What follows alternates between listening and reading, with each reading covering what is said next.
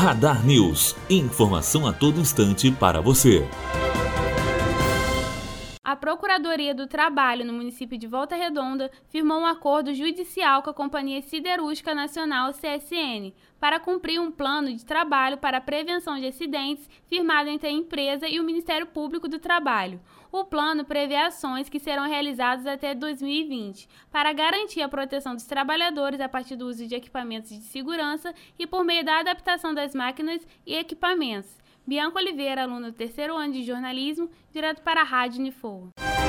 Radar News. Informação a todo instante para você.